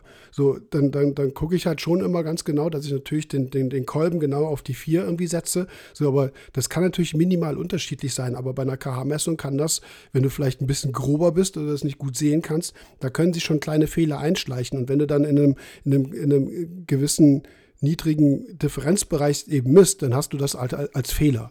Ja, also das, das, wie gesagt, macht, ich glaube, da sind wir uns ja einig, haben wir gesagt, das macht nicht unbedingt Sinn. Dann misst lieber halt eben nach, äh, nach, nach, nach einer wirklich größeren Anpassung nach ein paar Stunden und dann, dann, äh, dann kriegst du viel naja, nachvollziehbare bare Werte. Was dazu kommt, ich habe das zum Beispiel bei Phosphat oder bei Jod ganz oft. Ähm, Jod ist vielleicht noch ein bisschen speziellerer Fall. Wenn du eine, eine Defizitsituation hast, also ich sage jetzt mal bewusst eine Phosphatmangelsituation, ähm, dann dosieren viele Leute zum Beispiel 0,01 Milligramm pro Liter Phosphat. Haben wir auch schon ein paar Mal drüber gesprochen. Je nach Test ist die Frage, ob du da einen Umschlag siehst. Manche Leute sehen das überhaupt, deutlich, manche sagen so, ich sehe da gar nichts. Die, der, die Verfügbarkeit ist allerdings dann teilweise so schnell da, dass sie es auch gleich wieder wegziehen. Ne? Weg Da, ist, deswegen sage ich auch, guck nicht nach Messwert, weil Leute sagen, ich dosiere es, ich, ich, ich sehe es nicht ne, im Test. Du siehst nochmal, sehe es immer noch nicht. Deswegen ist es wichtig, ins Becken zu gucken, weil die Korallen zeigen dir das allerdings an, ob du es dosiert hast oder nicht. Weil wenn, wenn die das sofort wieder wegziehen, klar, ist es dann immer noch nicht nachweisbar. Du siehst aber die entsprechende Reaktion an den Korallen. Ne? Deswegen finde ich es auch manchmal schwierig, wenn Leute minimale Mengen irgendwie zugeben und, äh, und dann sofort einen Test machen und, das, dann nervös werden, weil sie es immer noch nicht nachweisen können. Das Becken zieht halt kontinuierlich. Und genauso wird eine KH-Dosis, wenn du ein paar Stunden wartest in einem, in einem krass ziehenden Becken, dann ist das, das auch wieder weg. Ne? Also das sind dann, ist, dann, ist kein Problem der Messung, sondern es ist schlichtweg schon wieder verbraucht. Ist ein bisschen Fingerspitzengefühl wahrscheinlich, die, was man da irgendwie so haben muss. Ne? Nährstoffe sprechen wir allerdings nachher noch drüber. Nochmal zu den anderen Hauptkomponenten. Ich hatte Kalium zum Beispiel angesprochen oder Fluorid. Bromid ist noch ein Punkt. Bohr wäre, wäre da noch zu nennen. Ähm, da spielt, sage ich mal, keine Rolle, zu welcher Uhrzeit man das anpasst. So, wenn ich merke, ich habe irgendwie nur 370 Milligramm pro Liter äh, Kalium und ich will auf 395 oder 400, wo es bei PSU 35 ist. Das ist übrigens immer noch wichtig, dass sie die Hauptkomponenten mhm, auf die Salinität mhm. bezieht. Ne? Gibt es ein ja. YouTube-Video äh, auf, auf, auf einem YouTube-Kanal, auf dem Sangokai-Kanal, äh, was da wichtig ist. Aber das spielt dann keine Rolle. Wichtig ist, dass ihr es tut. Ne? Und dann ist nur die Frage, deswegen wollen wir das erweitern der Lars hat ja nur nach der Zeit gefragt. Kalium ist so ein, so ein Wert, da fliegen dir manchmal Korallen um, wenn du mehr als zum Beispiel 20 oder 30 Milligramm pro Liter Kalium auf einmal dosierst. Warum auch immer, ist eine gute Frage, kann ich nicht beantworten. Wenn ihr jetzt ein krasses Defizit habt, zum Beispiel 300, also wirklich ein krasses, 320, 330, in dem Bereich wird man sehr wahrscheinlich wirklich Symptome im Becken haben, tatsächlich bis hin zu Gewebeverlust bei manchen Akroporen zum Beispiel da müsst ihr ein bisschen aufpassen. Das ist wiederum ein Wert oder ein Parameter, wo es darauf ankommt, den ein bisschen langsamer anzuheben. Und wie gesagt, diese 20, maximal 30 Milligramm pro Liter, ähm, die würde ich einhalten pro Tag. Das heißt, ihr geht von 320 auf 340, von 340 auf 360, dann seid ihr eigentlich relativ safe. Dann dauert das allerdings die fünf Tage, bis ihr auf, ne, fünf, auf 400 oder wo auch immer dann, dann seid, wo ihr hin wollt. Das, das steht zum Beispiel bei den, ich kann halt nur für mich sprechen, in den Anleitungen für die Einzelsupplemente im Chem äh, Balance System drin. Da habe ich ja Rechner. Da weise ich automatisch darauf hin. Andere Hersteller machen das auch. Mhm. Es gibt, ich weiß es nicht, es gibt vielleicht ein paar, paar äh, Supplemente, wo das nicht da steht. Manchmal steht es in Analysen ja auch drin. Also, ne, also ich sage jetzt mal dreimal 40 Milliliter oder so, das steht dann halt in den Analysen dann äh, idealerweise mit drin. Aber manchmal weiß man es halt nicht. Ne? So, dann gleichst du Kalium von, von 320 auf 400 an. Am nächsten Tag ist dir irgendeine Koralle umgeflogen. Ne? Also es gibt schon ein paar kritische Faktoren. Bohr zum Beispiel ist überhaupt gar kein Problem. Angenommen, man hätte gar kein Bohr drin und man würde auf die 4,5 Milligramm pro Liter erhöhen, würde nichts passieren. Bei, bei, Jod, bei Jod beispielsweise, ist zwar jetzt keine Hauptkomponente, sondern Spurenelement, geht das genauso. Warum auch immer das ist, kann ich nicht sagen. Das ist ähm, in dem Falle einfach Wissen, was man haben muss. Fluorid ist so eine Sache, ich habe Fluorid auch schon krasser angehoben, ist nichts passiert. Ähm, hier Dennis zum Beispiel hatte mal ein Fluoriddefizit, dem war am nächsten Tag war auch irgendeine eine, eine Koralle dann hin. Dann ist immer die Frage, was wer ist jetzt, ist die mhm. Dosierung schuld oder ist das eigentliche Defizit schuld und die wäre sowieso umgeflogen am nächsten Tag. Das sind natürlich Dinge, ja. die man nicht so weiß. Ja. Ne? So, aber achtet mhm. bei diesen Einzelsupplementen, ich mache das nur gerade fertig, sorry Dominik, äh, achtet auf jeden Fall auf die Anleitung, die idealerweise dabei ist, in welchem Ausmaß ihr was pro Zeit dosieren könnt. Ich denke auch, das passt. Also, du hast es ja alles benannt. Dann gehen wir über. Machen, ja. Wo machen wir jetzt weiter? Machen ja. wir die Spurenelemente oder machen wir jetzt Nährstoffe? Ja, ich würde jetzt mal, also ganz ehrlich, die meisten äh, Spurenelemente gehören zu den Nährstoffen, wenn das jetzt Spurenmetalle sind. Jod ist jetzt ein Spurenelement, das hatte ich ja eben angesprochen. Jod könnt ihr von 0 auf 65 anpassen, passiert gar nichts, macht tatsächlich auch Sinn. Mhm. Ist aber auch ein Element, deswegen habe ich es eben erwähnt, wenn ihr ein Joddefizit hattet, angenommen, also ein heftiges, Analyse sagt 20 Mikrogramm pro Liter Jod, ihr müsst auf 65. Ihr passt das an, an dem Tag noch, stellt es brav auf 65 ein, würdet am nächsten Tag oder vielleicht zwei Tage später wieder eine ICP rausschicken, ist der Wert wieder bei 30. Wieder Jod bei 40 oder so. Oder so. Jod wird sofort gezogen. Also wenn ein krasses Defizit ist, dann wartet alles auf Jod und zieht sich das eigentlich auch sofort raus. Das, das fällt nicht aus. Jod ist ziemlich stabil eigentlich, also er erzeugt keine, normalerweise keine Ausfällung. Ähm, Phosphat ist da ein anderer Punkt, über den wir gleich sprechen. Aber das liegt einfach daran, dass so ein, so ein Joddefizit, wenn es aufgelöst wird, sofort wieder ein Jodentzug ähm, nach sich zieht. Das heißt, so eine Anpassung müsst ihr wiederholen. Also wenn ihr das anpasst auf 65, sagt so, ja, jetzt easy, in vier Wochen mache ich meine nächste ICP und ihr habt keine Routine-Joddosierung, dann seid ihr am nächsten Tag eigentlich schon wieder fast in demselben Defizitbereich, in dem ihr laut Analyse vorher wart. Mhm. Das heißt, am nächsten Tag gibt vom, das ist durchaus eine Empfehlung, die ich mache, ihr könnt gleich die, die, die identische Menge an Jod am nächsten Tag oder zwei Tage später nochmal reingeben, weil weil die, weil sich, die weil die Tiere sich erstmal wieder sättigen müssen. Ich sage das jetzt mal so. Sättigen ist äh, eigentlich ne, ich mache hier wieder meine, meine Gänsefüße mit den Fingern.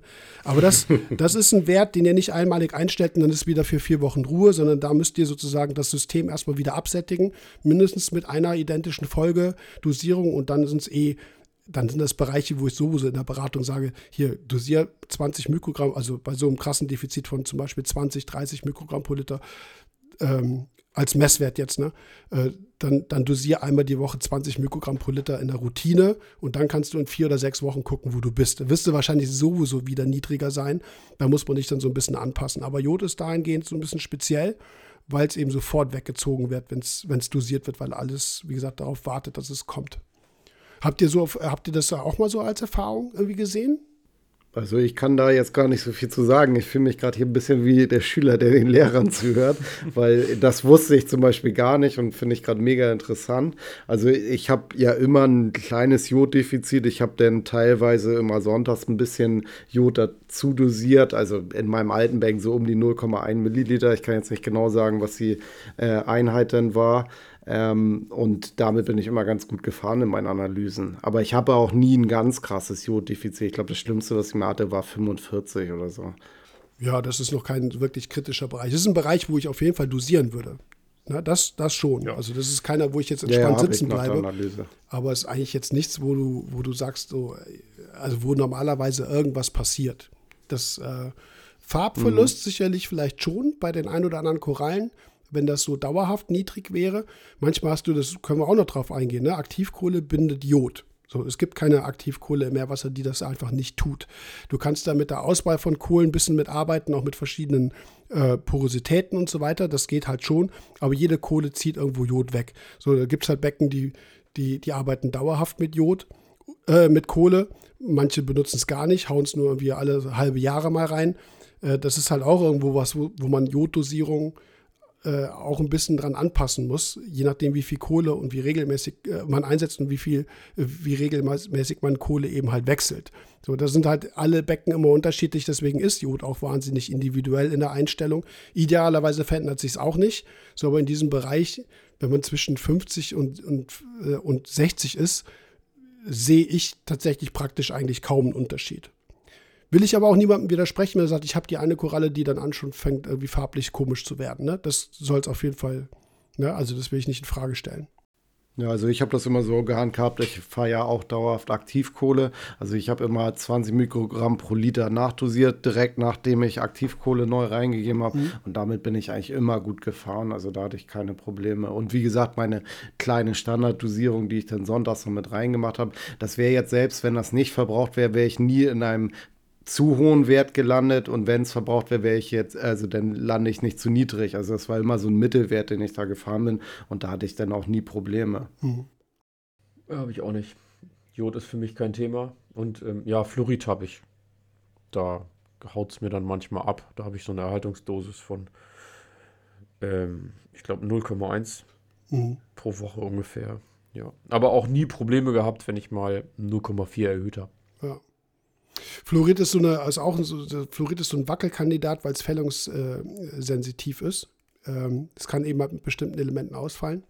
Und das äh, wird vor allem meistens eigentlich über die Skelettbildung. Also Fluorid wird ins Kalkskelett mit, mit eingebaut.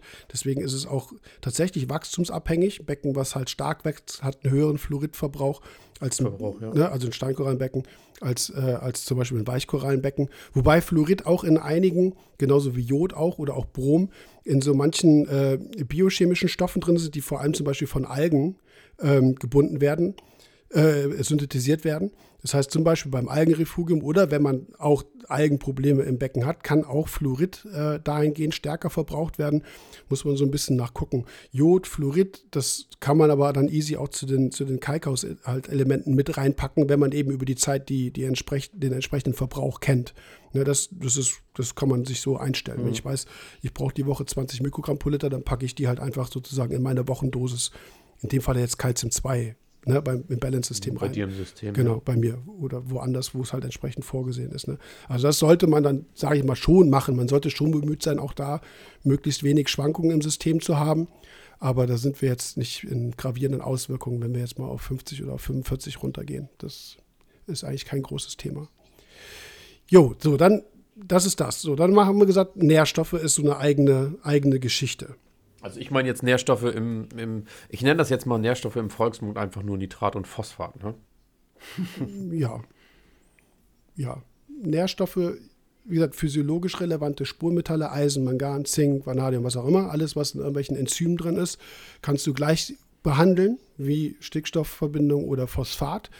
Das wird in der Regel immer während der Photosynthese, also während der Lichtphase verbraucht. Dann empfehle ich es auch tatsächlich zu dosieren. Äh, du kannst es auch nachts dosieren. Also ein heterotrophes Bakterium wird auch nachts, es wird 24 Stunden wachsen. Ne? Das macht keinen Unterschied. Wenn man also sicherstellen will, dass Korallen Nährstoffe bekommen, würde ich sie auch zu der Zeit dosieren, wenn Korallen entsprechend Nährstoffe aufnehmen. Und da sind viele Prozesse an die Zooxanthellen, also an die Photosynthese gekoppelt. Und deswegen dosiere ich Nährstoffe tatsächlich immer drei, vier Stunden, nachdem das Licht angegangen ist. Wenn ich weiß, okay, die Korallen sind jetzt sozusagen physiologisch völlig aktiv und, und ziehen das auch weg. Macht ihr das auch so? Ja. Ja, also ich fahre das teilweise ein, zwei Stunden, nachdem die Lampe an ist, aber. Aber in der Beleuchtungsphase. Ja, auf jeden Fall. Ja. Wie gesagt, starkes heterotrophes Bakterienwachstum, wenn man zum Beispiel mit, mit hohen Kohlenstoff, organischen Kohlenstoffkonzentrationen arbeitet und dosierst zum Beispiel Stickstoff oder Phosphat nachts, dann sind die morgens wahrscheinlich weg, weil die Korallen damit nichts anfangen, die Bakterien allerdings schon. Und deswegen willst du eigentlich mhm das auf die Lichtphase äh, verschieben, weil dann auch wiederum die Nährstoffaufnahme von der Konkurrenz oder von der Kompetitivität her in Richtung Korallen verschoben ist. Ähm, es hatte Lars ja auch noch gefragt, ähm, also nicht nur, nicht nur jetzt wann, sondern, also das hat er mir, glaube ich, per Mail geschrieben. Da geht es eben halt auch, auch zum Beispiel Metallphosphatfällungen. Ähm, da geht es halt auch um die Frage, wie viel dosiere ich auf einmal. Da gibt es jetzt zwei Sachen, die für mich wichtig sind. Das eine ist, ja, wir sind zwar unabhängig, produktunabhängig, aber ich, bringe das Beispiel jetzt mal mit meinen Sangokai-Produkten, Basissystem, Energy oder HDSPS, spielt auch keine Rolle da ist die Wirkstoffkonzentration so berechnet, dass du eine einmalige Zugabe gibst und dann bist du in dem Kon Wirkstoffkonzentrationsbereich, der effektiv ist. Ich hatte schon nämlich ein paar Leute, die sagen, ach, ich teile das auch wie bei der KH-Dosierung auf 24 Einzeldosierungen auf. Ist jetzt übertrieben, ne? Ich dosiere es irgendwie mhm. fünfmal am Tag. Dann bist du abseits dieser Wirkstoffkonzentration. Dann ist das Produkt mehr oder weniger unwirksam in seiner eigentlichen Flücht. Es, es, es wird nie wirksam werden. Ne? Also wenn ich eben eine bestimmte Wirkung haben möchte, dann sage ich jetzt mal, brauche ich irgendwie eine Kohlenstoffkonzentration von, ich sage, hau jetzt einfach mal eine Zahl 400 Nanomolar. Ja. So. Ja, bei, ich, bei 200 ja. Nanomolar passiert nichts. So, da ist einfach die, das ist die Dose, die wirkt, also ihr wisst ja, was ich meine, ne? Dann ist einfach der Bereich mhm. nicht hoch genug. Deswegen niemals, zumindest bei meinen Produkten, den Basisprodukten, niemals diese, diese tägliche Dosierung halbieren oder vervierfachen oder noch schlimmer versechsfachen oder sonst was. Weil das wird dann einfach nicht, nichts, mehr, nichts mehr bringen. Man gibt einmal, also gerade im organischen Bereich, diesen Wirkstoff-Nennbereich dazu. Okay, der wird dann weggezogen, am nächsten Tag kommt eine neue Dosis rein. Ja, also, aber dieser Wert muss einmal eingestellt werden. Also auf keinen, und das, da gibt es andere Produkte auf dem Handel, die genauso funktionieren, weil es insbesondere in der Organik einfach so ist, dass du auf diesen Wirkstoffbereich kommen musst. Ansonsten wird er halt einfach inaktiv werden. Habt ihr euch aber wahrscheinlich auch nie die Frage gestellt. Ihr habt das immer nach Anleitung dosiert, ne? Ja. Ja, es, also ich habe, wie gesagt, einige. Ja, kann man ja so ehrlich sagen. Ja, ja, das ist ja auch gut. Ähm, ich erlebe das ganz oft in Beratungen, dass Leute denken, für ihr Becken gelten Ausnahmen. Ja, also ja, ich hatte zum Beispiel jetzt einen anderen Kunden, der sagte so, ich habe äh, Calcium 2 jetzt die ganze Zeit nicht dosiert, weil irgendwie mein Magnesiumgehalt so hoch ist und weil ich ja deklariert habe, dass da Magnesium drin ist. So völlig falsche Entscheidung, weil es geht ja um den gesamten Chloridausgleich und Magnesium kannst du damit nicht erhöhen. Du gibst nur den Magnesiumanteil dazu, den du über den Salinitätsanstieg nachreichen musst, ne, in Bezug auf die Calcium- und KH-Dosierung. So und das meine ich. Also eine Anleitung ist von meiner Seite auch immer fest. Wenn das steht, du siehst das einmal am Tag, dann heißt das auch so. Ne? Also hm. andere Hersteller haben ähnliche Probleme. Ne? Also es gibt immer wieder Leute, die, die dann aus welchen Gründen, vielleicht weil sie auch nachdenken, in dem Fall halt zu viel nachdenken, denken, für sie wäre es sinnvoller, es anders zu machen. Ne? Und naja, gerade diese Nährstoffdosierung, die Aufteilung, weil sie sagen, es macht ja wie bei der KH auch Sinn, das möglichst auf 24 mhm. Stunden zu verteilen. Nee, tut's nicht, weil ihr niemals auf diesen Wirkstoffkonzentrationsbereich kommt. Also haltet, also Anleitungen sind immer read the fucking manual. ne? ja. Quick Guide. Ja. Ja. So, das andere, auch wenn ich euch langweile und die ganze Zeit quatsche, das andere ist zum Beispiel Phosphat. Wenn ihr eine hohe Metallkonzentration im Wasser habt, die muss doch nicht mal übermäßig hoch sein, aber sie ist auf jeden Fall da. Und ihr meint, ihr müsstet irgendwie Phosphat, weil ihr es nicht nachweisen könnt, auf 0,4, äh, 0,04, 0,05, 0,06 erhöhen, weil ihr es vielleicht auch besser messen könnt, dann war das eine falsche Entscheidung. Weil das ist erstens Bereich, ein Bereich, der nicht mehr wirksamer wird, der aber zum Beispiel Spurmetallausfällung hervorrufen kann. Einfach weil es eine Übersättigung im System ist. Wenn man auf einem niedrigen Spurmetallniveau arbeitet, sprich in der ECP-Analyse ist ein Großteil oder fast alles nicht nachweisbar, ist der Effekt natürlich geringer. Ich rede jetzt aber wirklich mal von Bereichen, ganz normales Becken, alles läuft, alles gut. Die Analyse würde nie sagen, die Spurmetalle sind zu viel, aber so eine zu hohe einmalige Anpassung von Phosphat kann eben dann zum Beispiel das Spurenmetallniveau senken. Sprich, es kommt zu einer Ausfällung, lagert sich irgendwo ab, bildet Depots, wollen wir nicht haben. Oder wird abgeschäumt, im, da sage ich immer im Idealfall, dann schmeißt du einfach nur Geld aus dem Fenster, aber es ist zumindest aus dem System raus. Ne? Also wenn ich eben gesagt habe, achtet darauf, dass ihr bei Nährstoffen auf eine bestimmte Wirkstoffkonzentration kommt, dann hat das natürlich auch ein Limit. Im Basissystem steht maximal 0,5 Milligramm pro, äh, Milliliter pro 100, nicht mehr. Bei Phosphat arbeiten wir alle will willkürlich. Und die meisten dosieren es halt so, dass sie es nachher in einem Test schön messen können, ist aber zu viel. Ne? Also das, das Dosieren von Nährstoffen muss tatsächlich auch echt immer, immer in kontrollierten Bereichen erfolgen. Ja, ich finde das ganz spannend, so wie du das erzählst, weil, also was ich auch so als Anfänger lernen musste, ist auch, dass so manche Sachen nicht greifbar sind, sondern einfach auch vom Becken gezeigt wird. Also das ist, mir fällt das manchmal richtig schwer, wenn ich irgendwie, äh, ich habe zum Beispiel ja immer einen extrem niedrigen Phosphatwert, aber es steht alles gut und ich sagte dann immer zu Dominik, oh, ich muss den Phosphatwert hochkriegen, weil ich kann den nicht nachweisen. Und Dominik sagt, ja, was sagt dein Becken? Und ich sage, nö, alles gut. Dann fragt er mich, ja, und warum willst du den Phosphatwert jetzt unbedingt nachweisen? Nachweisbar haben. Also das ist auch was, so, was man als Anfänger auch, finde ich, echt stark lernen muss, ist einfach sich nicht so auf diese Werte teilweise, also so im Stickstoffbereich da festzubeißen, sondern einfach auch mal zu gucken, ja, wenn meine Korallen gut stehen, wo ist das Problem, ne? Ja, also die, diese Sichtkontrolle im Becken, die hatte ich ja eben schon angesprochen. Ähm, es ist immer wichtig, also die Korallen zeigen es in der Regel eigentlich früher an, als es als, mhm. als ein Test kann mhm. weil der Test eben halt diese Auflösungsprobleme hat in einem niedrigen Bereich. Gebt ihr 0,01 Milligramm pro Liter Phosphat dazu und die sind im Wasser und eure Korallen, da kommt, das ist gleich ein interessanter Punkt, den ich noch anspreche, und die Korallen sind nicht völlig hinüber, sondern können damit arbeiten, dann werden sie aufgehen. Das heißt, Polypenbild ist besser. Am nächsten Tag haben sie vielleicht sogar mehr Farbe, wie auch immer. Wenn ihr ähm, wenn ihr nur auf den Test guckt und eben genau das nicht beobachtet, was im Becken passiert, dann arbeitet ihr möglicherweise gegen das Becken was mhm. mir gerade einfällt. Eine, ein so ein bisschen, ne, Fun Fact ist ja, für, ich sag's mal, Fact, zum Beispiel auch zum Start-Dosierplan, ist folgendes. Es gibt, wir können nicht davon ausgehen, dass alle Organismen im Aquarium gleich schnell mit verfügbaren Nährstoffen nach einer Defizitsituation arbeiten. Und deswegen habe ich eben gesagt, wenn eine Koralle nicht schon irgendwie halbvöllig hinüber ist. Wenn ihr eine wirklich krasse Defizit, also wirklich eine Wachstumslimitierung hattet, ich nehme jetzt mal den, das Beispiel Phosphat, ihr habt eine Phosphatlimitierung oder eine Phosphorlimitierung ähm, und die Korallen leiden, dann gebt ihr Phosphat zu in einer von mir aus kleinen Menge. Nee, anders, ich gebe das Beispiel andersrum. In einer großen Menge, da wird die Koralle erstmal sehen, ey, mir, ich gehe nicht raus, gehe halt nicht vor die Tür, weil mir geht es echt schlecht. Ne? So, die musst du langsam anfüttern. Bei einer Fadenalge beispielsweise, der ist es völlig egal. Die haut sich das gleich rein. Genau. Gib her, gib her. Ganz genau. So, wir müssen also in solchen krassen An äh, Defizitsituationen langsam anpassen, damit die Korallen Zeit haben, sich wieder an die Verfügbarkeit zu gewöhnen, die Nährstoffe langsam aufzunehmen, ohne dabei eine krasse Konkurrenz durch andere Organismen. Ich dachte jetzt mal, wie gesagt, Beispiel Fadenalge, die dann wiederum die ökologische, Kon eine ökologische Konkurrenz wieder darstellen würde. So, jetzt habe ich eben gesagt Startdosierplan.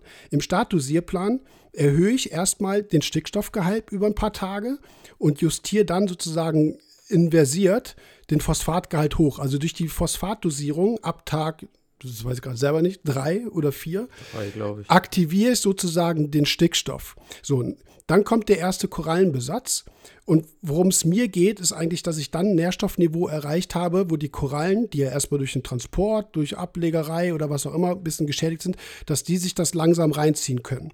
Würde ich Korallen einsetzen ab Tag 5 und ich gebe zum Beispiel eine hohe Stickstoff- und Phosphordosierung gleichzeitig dazu, kann es sein, dass die erstmal sagen, sorry, bin ja gerade erstmal angekommen, lass mich erstmal hier, guckt mir erstmal um, muss mir erstmal ins Licht gewöhnen und sonst was. Ihr habt aber vielleicht damit schon irgendwelche Fadenalgen oder sonst was mit eingeschleppt, über die Ablegersteine, was auch immer, und die geben gleich Vollgas.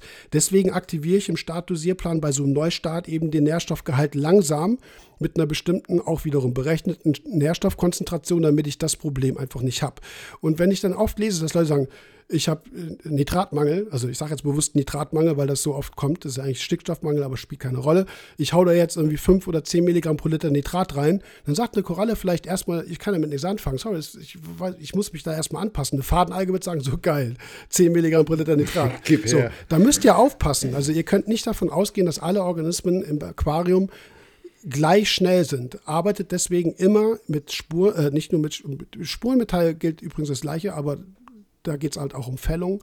Aber im Stickstoff- und Phosphatbereich dosiert wirklich die geringen Mengen, die ich zum Beispiel über meine Produkte auch in der Anleitung halt äh, definiere, gebt die langsam zu und gewöhnt eure Korallen daran, dass jetzt wieder Nährstoffe verfügbar sind. Wenn ihr das nicht tut und ihr gebt irgendwie viel zu viel ins Becken, dann kriegt ihr möglicherweise Probleme mit Cyanus, mit Fadenalgen, was auch immer sich gleich draufstürzt und das wegzieht. Und damit geht es den Korallen wieder schlechter, weil die eine ökologische äh, Konkurrenz erfahren, die wir einfach nicht, nicht wollen. Ne? Könnt ihr sowas, glaube ich, nachvollziehen. Ja, ich würde trotzdem da mal, ich finde das total spannend, weil diese Frage kommt ja auch öfter mal. Da würde ich ganz gerne mal ein bisschen anschließen. Ähm, du hast das ja gerade gesagt, die, die Alge kommt da ganz gut mit klar, mit den höheren Dosierungen. Wie ist es denn bei den kleineren Dosierungen? Also steht die Alge in Konkurrenz zur Koralle grundsätzlich? Ja, Weil das wäre ja erstmal eine logische Schlussfolgerung. Kann, kann der Alge ja ganz egal sein, ob ich jetzt 0,02 äh, Milligramm Phosphat dosiere oder, oder 0,06. Da, wenn die sagt, ey, ich kriege das schneller zu packen, dann schnapp ich mir das, dann kriegt die Koralle doch trotzdem nichts ab. Wenn du, also wir scheren jetzt alle Algen über einen Kamm, was wir auch wiederum nicht dürfen. So, es gibt sehr, Ja, sehr stimmt, empfindliche Algen, die auch auf bestimmte Nährstoffsituationen adaptiert sind, die ich, ich spreche jetzt mal, weil ich eben sagte, Fadenalgen, diese klassische Derbesia, typischer Indikator für, für ähm, nährstoffübersättigtes Wasser. Also das, das, was wir in den 80ern alles hatten. Ne? Derbesia ist so eine typische Schmutzwasseralge. Die funktioniert genau so. Ähm, die hat eher im, in, im niedrigen Bereich ein Problem, ähm, wo sie einer Koralle gegenüber unterlegen ist. Sofern die so werden wir natürlich tatsächlich dann eine gesunde Umgebung haben, wo Korallen tatsächlich wachsen können. Ne? Wie gesagt, wenn noch irgendwas anderes ist, dann können wir eine Nährstoffe dosieren, wie auch immer, äh, wenn wir einen Kaliummangel haben oder was auch immer, ne? dann passiert halt auch nichts. So, aber das, das ist natürlich immer die Frage, über welche Algen sprechen wir. Ich habe jetzt über die gesprochen, die sehr konkurrenzfähig sind auf einem hohen Nährstoffniveau. Das heißt, geben wir viel, viel dazu, dann hast, ist die Wahrscheinlichkeit relativ groß, sofern die Algen natürlich da sind, dass wir genau solche Algen damit mit fördern. Wenn es andere Algen gibt, viele Rotalgen, die auch tatsächlich bei uns manchmal auf Lebendgestein kommen, dann verdrängt werden oder so, die arbeiten ähnlich wie Korallen. Die stehen also einer Koralle dahingehend so jetzt nicht stark äh, konkurrierend gegenüber. Konkurrenz immer. Da geht es natürlich auch um Raumkonkurrenz, da wo Platz ist, aber natürlich ist auch immer eine Nährstoffkonkurrenz da. Wir wollen unseren Nährstoffgehalt aber immer optimieren auf Korallenwachstum. So, und deswegen haben wir mit manchen Algen dahingehend keine Probleme, aber konkurrieren tun erstmal alle. Habe ich keine Korallen im Becken und ich habe Siedlungssubstrat, habe ich auch eben das Becken voll mit irgendwelchen Algen, die, die auch auf einem niedrigen Nährstoffniveau arbeiten. Wisst ihr, was ich meine? Also, ja. ne? Oder ist deine Frage damit beantwortet?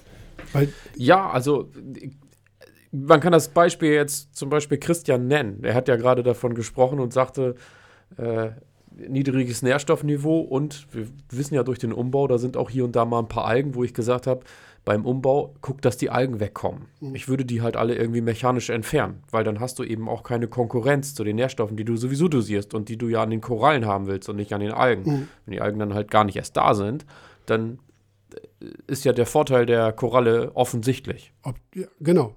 Das ist jetzt auch ein Fallbeispiel, was ich gebracht habe. Du musst natürlich die entsprechenden Algen im Becken haben. So, wenn du weit und breit Richtig. der Besia nicht hast, weil du super, super clean arbeitest, genau wie im Süßwasserbecken, wenn du dir eine Pflanze kaufst, so eine Hybrid, äh, so eine, so eine, äh, so eine kultivierte Pflanze, die mehr oder weniger in einer sterilen äh, Umgebung aufgewachsen ist, dann hast du die einfach nicht. So, dann kriegst du auch keine Algen im Becken, einfach weil sie schlichtweg nicht da sind. Die Wahrscheinlichkeit, je mehr Korallen du die einbringst, dass du dir entsprechende Algensporen oder was auch immer, von mir ist auch schon bestehende alte Algenbüschel oder sowas mit reinbringst, ist natürlich irgendwo da. Also langfristig werden wir immer irgendwas ins Becken reinkriegen. Aber klar, da gebe ich dir recht, so, so weniger man an konkurrierenden Organismen ins Becken packt, umso besser ist das. Frage beantwortet. Ja. Danke der Zustimmung. Christian weiß, was du tun hast. Ja, ja, ich muss mich darum kümmern. Aber die mei also wie gesagt, wir müssen, dürfen nie vergessen, eine Koralle, also so eine Zugsantelate Koralle ist ein komplexer Organismus, weil eben diese Symbiose, auch die setze ich wieder in Anführungsstriche, habe ich ja im Podcast schon mal erklärt, warum, ähm, die, die muss harmonieren. Das heißt, eine, eine Fadenalge ist für sich autark. So, die kommt entweder klar oder nicht. Eine Koralle muss sich immer mit den Zugsanteillen abstimmen. Geht es der Zugsanteille schlecht, geht es der Koralle schlecht. Geht es der Koralle schlecht, haben die, Ko- haben die Zugsanteillen auch keinen Spaß. So, und dieses System, wie gesagt, in, ich nenne es jetzt mal Harmonie zu bringen, dauert halt einfach viel länger, als so eine Fadenalge, sagt so, ja, gib mir Nährstoff und ich wachse oder lasse weg und ich wachse nicht. So, deswegen, deswegen haben wir immer, deswegen haben wir Faden, äh, haben wir Algenprobleme oder Cyanoprobleme, weil die einfach nicht so komplex funktionieren wie eine Zugsantelate Koralle. Das ist einfach so. so. Das dürfen wir halt einfach nicht vergessen. Und derzeit, die Zeit müssen wir der Koralle eben halt auch geben. Und dann bringt es halt nichts, ein hohes Nährstoffniveau anzusetzen nach einer Defizitsituation, wo eben Zooxanthelle und Koralle nicht miteinander geredet haben und sagen, was machen wir jetzt damit? ne? Weil das passiert. Ne? Also das kann man sich tatsächlich schon so vorstellen, dass die miteinander auf biochemischen Wegen kommunizieren und ne, da eben halt was passiert. Ja. So viel wieder zum biologischen Verständnis, wo halt viele sich gleich wahrscheinlich gar keine Gedanken machen. So, Koralle, ja, Koralle ist, ist ein Tier, ja. Ja, ne, aber eben halt funktionell ja eben halt auch irgendwo eine Pflanze. So, Ja, was steht denn in unseren Notizen? nix mehr. Nichts mehr, ne? Ich glaube nicht. Also wirklich. Wir sind auch, Und wir haben, äh, grundsätzlich sind wir gut durchgekommen. ja. Ich hoffe, dass, ja. dass, die, dass von Lars die Frage auch dahingehend ganz gut beantwortet ist. Halt ausführlich, auch weitergehend, aber wie gesagt, Nährstoffe nach meiner Erfahrung, Spurenmetalle eben halt auch. Achtet auch darauf, dass ihr nicht zu viel dosiert, weil das kann auch Ausfällungen erzeugen. Ne? Also deswegen auch immer langsam antasten. Aber ähm, das immer in der, Nähr in, in der Lichtphase, damit ihr diese Kopplung an die Photosynthese der Zooxanthellen bekommt. Ansonsten alle anderen Kalkhaushalt rund um die Uhr. So, und wann ihr, wie gesagt, wann ihr Kalium aus, äh, ausgleicht oder Fluorid, ob tags oder nachts, ist eigentlich völlig wurscht. Bei Jod eigentlich auch. Spielt keine große Rolle. So, ich bin durch. So. Machen wir dicht. Ja. Ich kuschel jetzt gleich noch ein bisschen mit meinem Award, der hier neben mir steht. Ja, aber nicht zu lange, ne? Der muss ja noch auf einem richtig schönen Regalplatz an deine neue Wand. ja, müssen wir das YouTube-Studio erstmal, erstmal noch weiterbauen und entscheiden, was da für Regale hinkommen. Ja. Okay, Kreativität braucht auch ein bisschen Platz. ja. Im Sinne der Ja. Zeit. Das stimmt. So, dann So. danke Christian und danke Dominik fürs, Ja, sehr, für den Award. Das ist ja unser aller Award. So, ich, Euer ich, ich, aller. den, ich halte Ja, den jetzt in für- Ehren ja. äh, für die ganze Community, für, für dich Christian, für dich Dominik. Und ja, sage ich Tschüss jetzt, ne? Bis zum nächsten Mal, ne? Ja, ciao, ciao. danke, fürs, dass ich dabei sein durfte. Bis dann. Ciao. Ciao.